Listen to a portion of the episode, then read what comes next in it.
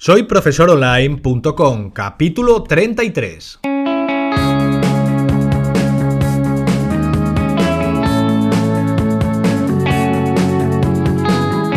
Bienvenidos al episodio número 33 del podcast para cualquier persona que desee compartir sus conocimientos y emprender en Internet al mismo tiempo, ganándose la vida con sus propios alumnos virtuales. Ya lo sabéis, mi nombre es Héctor Abril y el tema de hoy es escribir artículos y reseñas para agencias y otros anunciantes con los que podamos tener ingresos económicos. En el programa de anterior, allí hablamos de otra opción para monetizar mediante afiliación toda la información de valor, pero gratuita, que generemos en nuestra estrategia de marketing de contenido para atraer a nuestros alumnos potenciales. Podéis darle un vistazo y analizar si os puede servir de utilidad. Os dejo el enlace en las notas del programa. Hoy vamos a analizar una plataforma que nos facilita la tarea de buscar interesados en pagarnos a cambio de un buen artículo escrito en nuestro blog o de una recomendación compartida entre todos nuestros seguidores en redes sociales.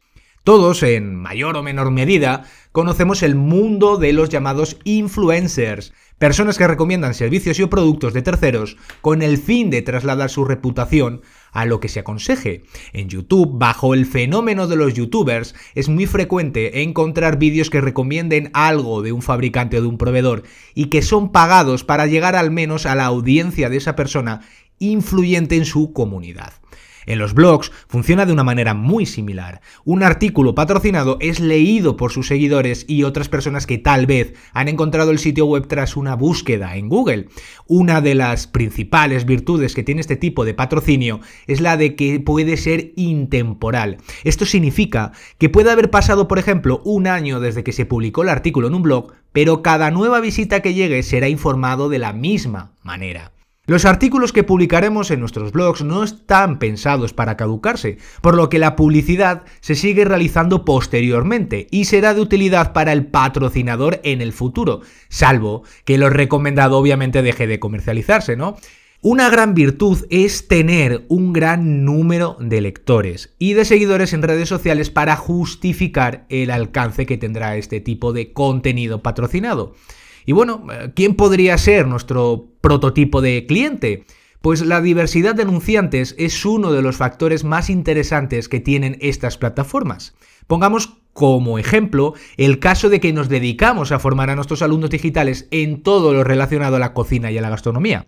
Pues bien, tenemos un blog especializado sobre elaboración de recetas mediterráneas y surge a través de alguna de estas plataformas de anunciantes la posibilidad de recomendar la celebración de un evento vinculado a este sector y que próximamente se dará lugar en España.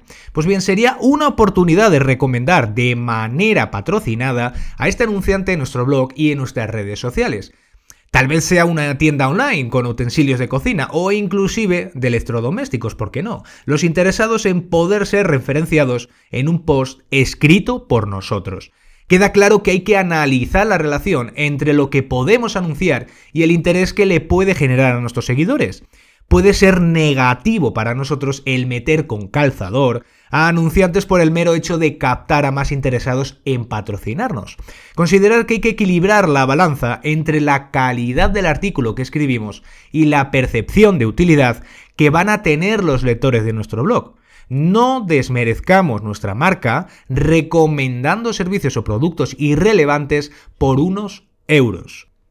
Vamos a hablar en este caso de Cubis, una plataforma española del grupo Antevenio, una marca experta desde hace más de 10 años en publicidad y marketing, que yo personalmente conozco desde entonces por ferias y eventos a los que asistía. Así que vamos a imaginarnos que debieron unir a los clientes que querían realizar publicidad mediante recomendaciones junto a los proveedores que escribían y generaban contenidos dentro de un mismo lugar y lo abrieron al resto de Internet para aumentar las posibilidades.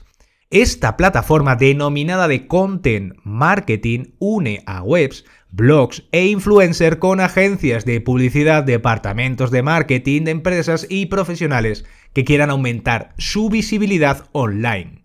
La mayoría de los clientes a los que podemos dirigirnos son de España, aunque podemos localizar algunos anunciantes latinoamericanos y según sus cifras participan más de 2.000 anunciantes registrados. De partida, una vez dados de alta, que la verdad que es de una manera muy sencilla, debemos de indicar algunos datos sobre nuestro perfil como editores, aportar una breve descripción de lo que hacemos, como redactores obviamente, y una fotografía personal.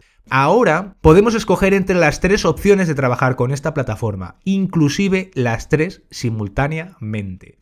Cada posible forma de colaborar con los anunciantes aquí lo llaman recurso y los hay de tres tipos. Como redactor, podemos eh, escribir, redactar artículos que las marcas utilicen en sus propios medios digitales. No necesariamente necesitaríamos tener un blog donde escribamos habitualmente, aunque la idea sería demostrar nuestra valía, ¿no? El precio de partida que nos otorga la plataforma es de 20 euros por un artículo de 500 palabras siguiendo las instrucciones que indique el anunciante en cuanto a la temática, enlaces, recursos gráficos y por supuesto el contenido, ¿no? Una de las características que tiene esta plataforma es que no podemos asignar un precio a nuestros servicios, sino que nos lo asigna automáticamente y es de 20 euros el mínimo. Conforme vayamos mejorando nuestra experiencia en la plataforma y recibamos calificaciones positivas, obviamente el precio irá subiendo. Lo que sí es recomendable es establecer porcentajes de descuento sobre el importe que nos indique Cubis para ser más atractivos ante los anunciantes durante nuestro comienzo. Hay otra opción que es la de incluir el contenido patrocinado en nuestros blogs donde vamos a publicar los artículos que nos soliciten los anunciantes. Deberemos de indicar la dirección de nuestro sitio web, como es obvio, para que lo puedan conocer todo el que se interese por nosotros. Podemos aportar una pequeña descripción sobre lo que publicamos habitualmente. También debemos indicar bajo qué categoría temática se encuentra nuestro sitio web no os preocupéis porque disponen de una muy buena variedad de posibilidades. Como el caso anterior, el de los redactores, el precio es el que nos marca la plataforma, pero va vinculado a nuestro tráfico de visitas, por lo que será vital vincular nuestra cuenta de Google Analytics con Cubis. No os preocupéis por los aspectos técnicos de esto. La plataforma tiene un asistente muy sencillo para hacerlo a golpe de clic. Si compartimos el contenido patrocinado de nuestro blog en Facebook o Twitter, podemos indicarlo y conseguir un pequeño incremento en la remuneración para hacerlo llegar a nuestra comunidad en estas redes sociales. Para que os hagáis una idea, el mínimo que suelen ofrecer de partida es el de 30 euros por artículo y 10 euros adicionales por compartirlo en las dos redes sociales anteriores, en Facebook y en Twitter. Finalmente tenemos una tercera opción, que es la de compartir en redes sociales. Facebook, Instagram, Twitter y YouTube son los lugares donde podríamos hablar de las marcas que quieran patrocinarnos. De nuevo, el precio lo establece Cubis y va en virtud del número de seguidores que dispongáis en Twitter y Facebook. Parten de los 10 euros por cada canal social. Para el caso de Instagram y YouTube, se pueden indicar manualmente el precio y establecerlo como mínimo en 10 euros. Una vez que tengamos configurados los recursos, deberemos de esperar a que los anunciantes nos envíen sus solicitudes con sus condiciones respecto al contenido, a los enlaces, a las imágenes. Y como esto es normal, al comienzo todo es más lento y con el paso del tiempo, junto a las valoraciones positivas, iremos recibiendo más propuestas. Algo que hay que considerar es establecer descuentos al comienzo para facilitar la llegada de los primeros interesados. También debemos de ser realistas sobre los datos analíticos que le aportamos a la plataforma. Cuantos más seguidores y tráfico tengamos, más opciones tendremos de ser contratados, ¿no? Respecto a los pagos, Cubis entrega el 70% de los beneficios a los creadores de contenido patrocinado. Su beneficio es del 30% restante. No es necesario acumular un saldo para que nos lo abonen. De hecho, no hay ningún importe mínimo para retirar los ingresos. Podemos hacerlo cuando consideremos, pero hay una comisión del 3 5% para los pagos que se realizan a través de PayPal y nosotros asumimos ese pago. Así que será mejor juntar una cierta cantidad para que nos compensen los beneficios. Os dejamos un enlace con las instrucciones de Cubis para retirar el saldo que vayamos acumulando en esta plataforma. En resumen, es una solución seria, eh, por supuesto, para que consideremos incluir en nuestra estrategia como formadores digitales. Como ya hemos mencionado con anterioridad, no todos los ingresos deben de venir del mismo origen. Podemos acumular diferentes actividades económicas que dependan de nuestro proyecto e-learning para nuestro sueldo garantizado a fin de mes. Una particularidad que estamos teorizando sobre la asignación de los precios que se establecen en la publicación de artículos en el blog es la de que también debe importar la antigüedad del proyecto online, del dominio con el que se registró.